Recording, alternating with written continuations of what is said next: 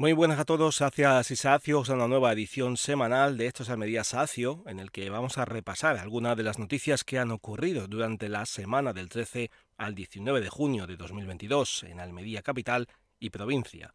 Una semana que ha tenido como protagonista la campaña electoral para las elecciones andaluzas de este mes de junio, algo que este canal le interesa muy poco lo político, de ahí que las pocas noticias que tenemos de este periodo sean, como es costumbre, más relacionadas con lo social, lo turístico y la promoción de la ciudad y la provincia.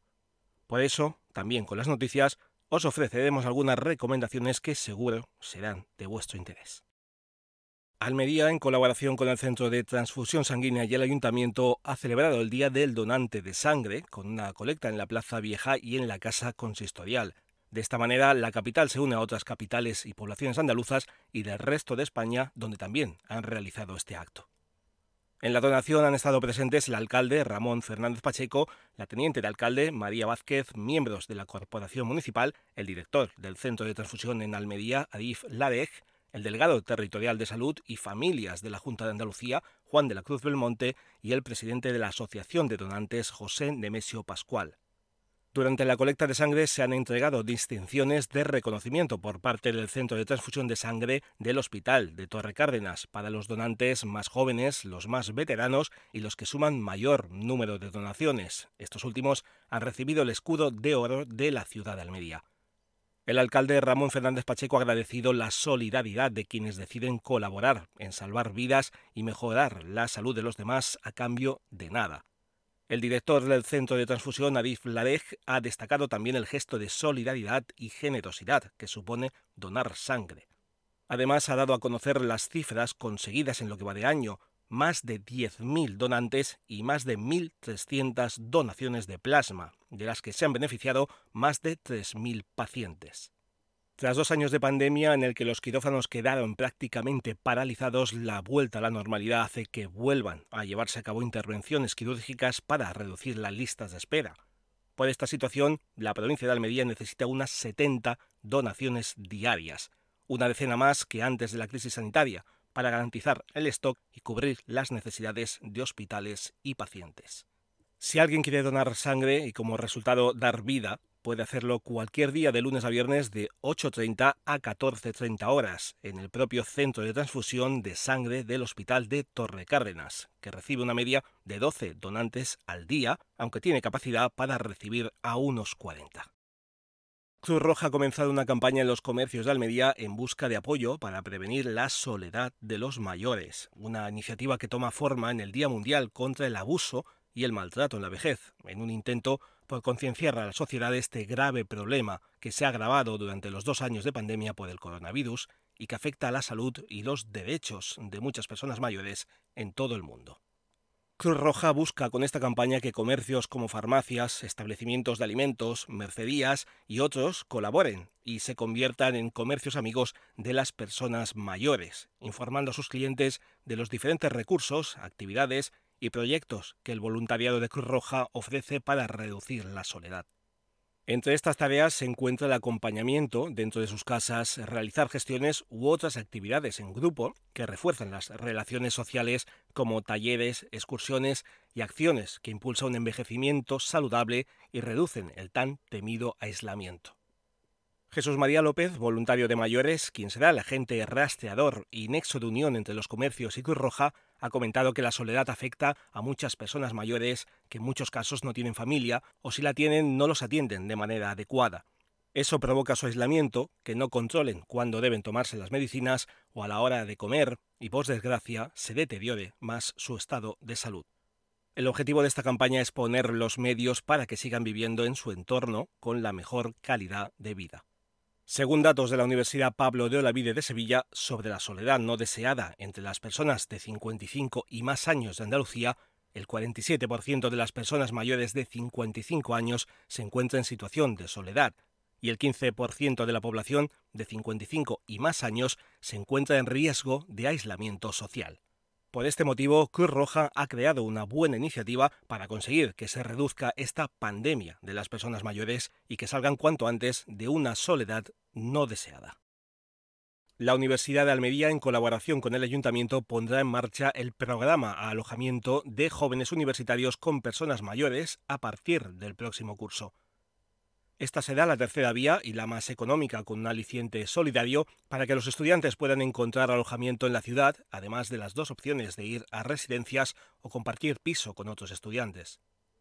Este programa ya tiene años de experiencia en otras ciudades universitarias como Granada o Málaga, al que se le conoce con las siglas PAM. Una iniciativa de convivencia intergeneracional en el que hay un apoyo entre el estudiante universitario y las personas mayores que mejora la calidad de vida de todos los que participan en esta iniciativa. Para activar el proyecto, el rector de la Universidad, Carmelo Rodríguez Torreblanca, y el alcalde de la ciudad, Ramón Fernández Pacheco, firmarán en breve el Protocolo General de Actuación Programa de Alojamiento con Mayores, después de que el ayuntamiento, en Junta de Gobierno local, haya aprobado esta iniciativa. El programa se llevará a cabo durante los meses de septiembre a julio de cada curso académico.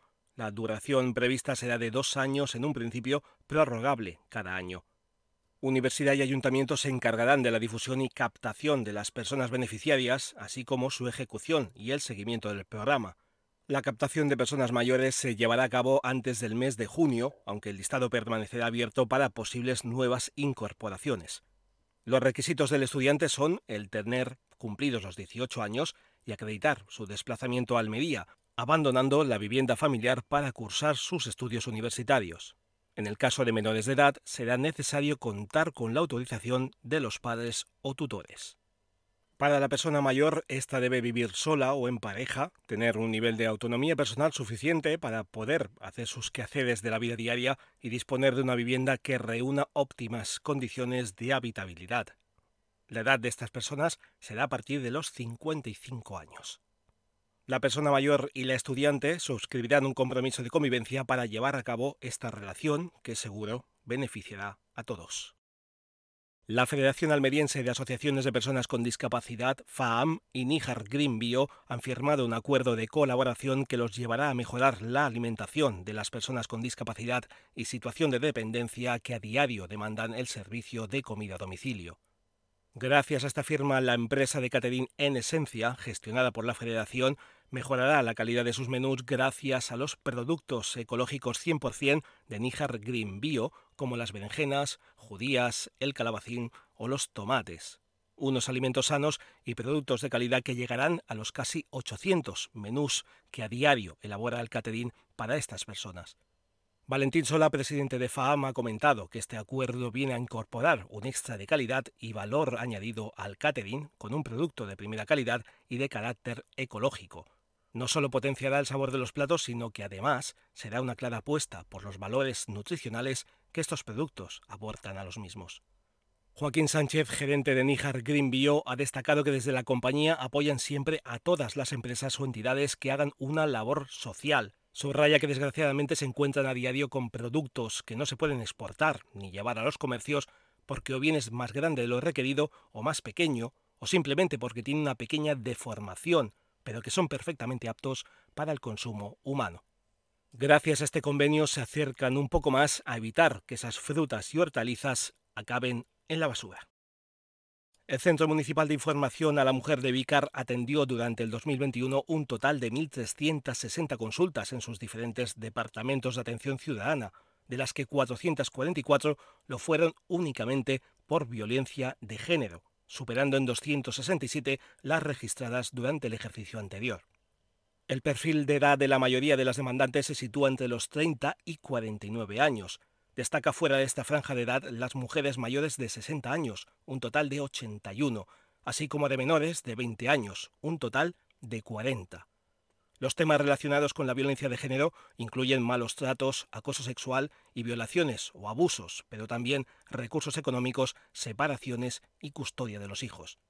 Así lo ha hecho saber el alcalde de Vícar, Antonio Bonilla, quien aprovechó el momento para destacar el papel que el Centro de la Mujer de la localidad desarrolla desde que se puso en activo en 1990 en favor de la mujer y que le ha llevado a ser, a día de hoy, todo un referente, no solo a nivel provincial, sino también regional. La concejala delegada de Mujer, Personal, Empleo y Formación, María del Carmen García Rueda, ha comentado que es importante destacar que las mujeres que son víctimas de violencia de género y sus hijos e hijas a cargo son asistidos en el Centro Municipal de Información a la Mujer de forma inmediata y urgente por parte del personal especializado, tanto desde el servicio de atención telefónica como por medio de otros canales de comunicación a través de Facebook y WhatsApp. Las personas interesadas pueden acudir al Centro Social Polivalente de Vicar en la Plaza Cervantes 1 de las Cabañuelas, de lunes a viernes de 8 a 15 horas. Solicitar cita previa a través de los teléfonos 950 55 30 69, extensión 5 o al 655 593 808 y por correo electrónico mujer@vicar.es. Fuera del horario de atención del centro podéis llamar a los teléfonos gratuitos y confidenciales 24 horas al día, los 365 días del año, con más de 50 idiomas disponibles y accesibilidad para personas con diversidad funcional, auditiva y o del habla. Teléfono andaluz con información y atención especializada 900 200 999. Atención a todas las formas de violencia hacia las mujeres 016 o 600 000 016 y también a través del correo 016-online arroba igualdad.gov.es. La playa de Macenas en Mojácar ha sido el escenario para la puesta en libertad de 10 ejemplares de tortugas bobas, con la previsión de soltar otras 10 más dentro de unos días.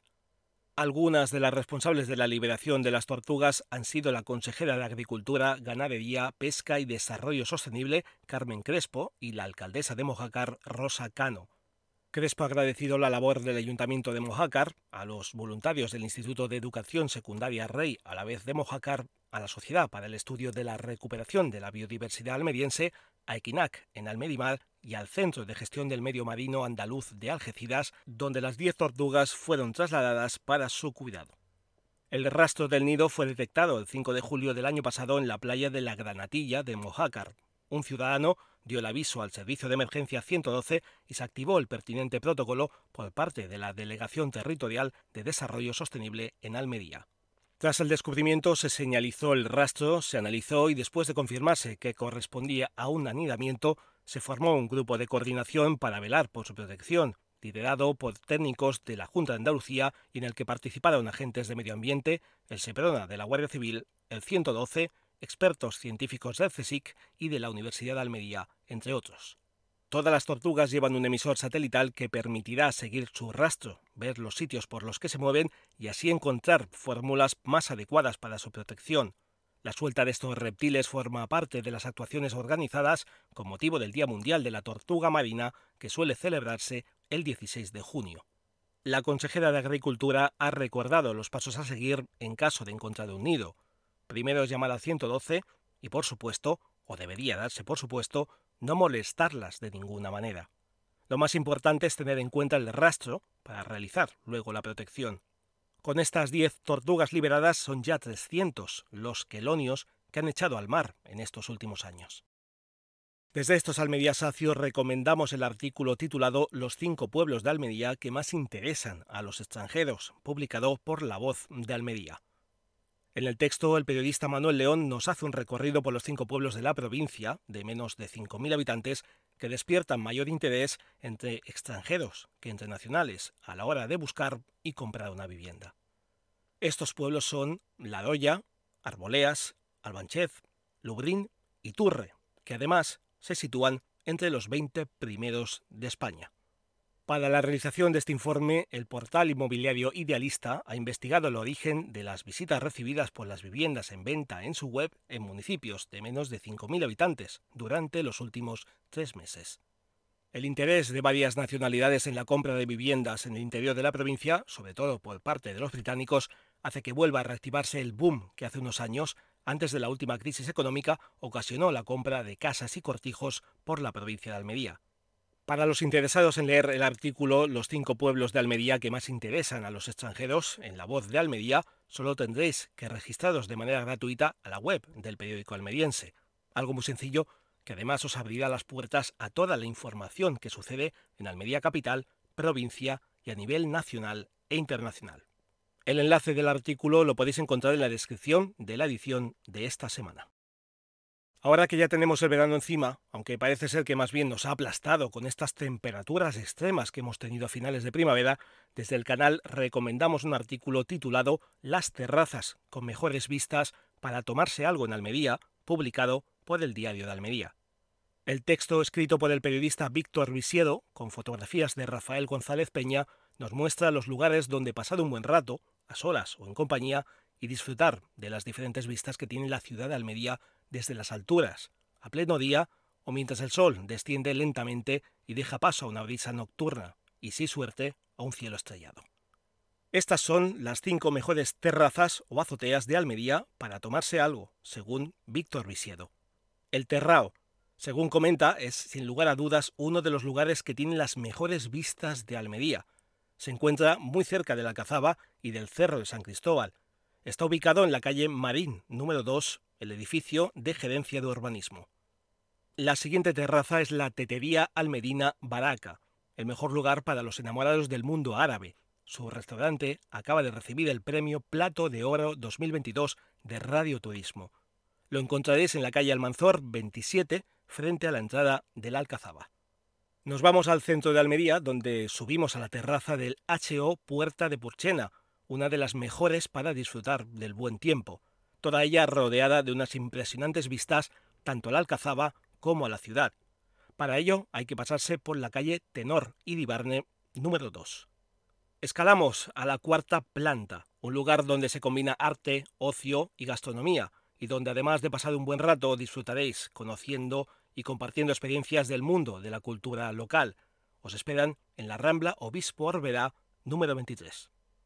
Por último, nos vamos de Almería al cielo, en la azotea del Hotel Catedral, un lugar para disfrutar de una amplia selección de bebidas y platos en buena compañía y con las mejores vistas.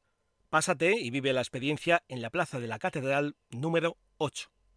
Si queréis saber algo más de estos lugares, solo tenéis que entrar en la página del artículo Las terrazas con mejores vistas para tomarse algo en Almería en la web de Diario de Almería. El enlace lo podéis encontrar en la descripción de la edición de esta semana. Hasta aquí algunas de las noticias de esta semana. Si os ha gustado este nuevo episodio, solo tenéis que dar like al pulgar, haríais un gran favor para continuar y dar a conocer el canal a más personas. Si es la primera vez que lo escucháis, suscribiros dando clic a la campanita para recibir la notificación de nuevas ediciones y no perderos las noticias y recomendaciones de lo que ocurre cada semana en Almería Capital y provincia. Además, si queréis proponer algún tema o denunciar algo que perjudica a los habitantes de la capital o de algún pueblo de la provincia, la haremos llegar a quien corresponda esperando su respuesta y la publicaremos en la siguiente edición. Muy buenas a todos, sacias y sacios, gracias por escucharnos una semana más y hasta una próxima edición de Esto es Almería Sacio.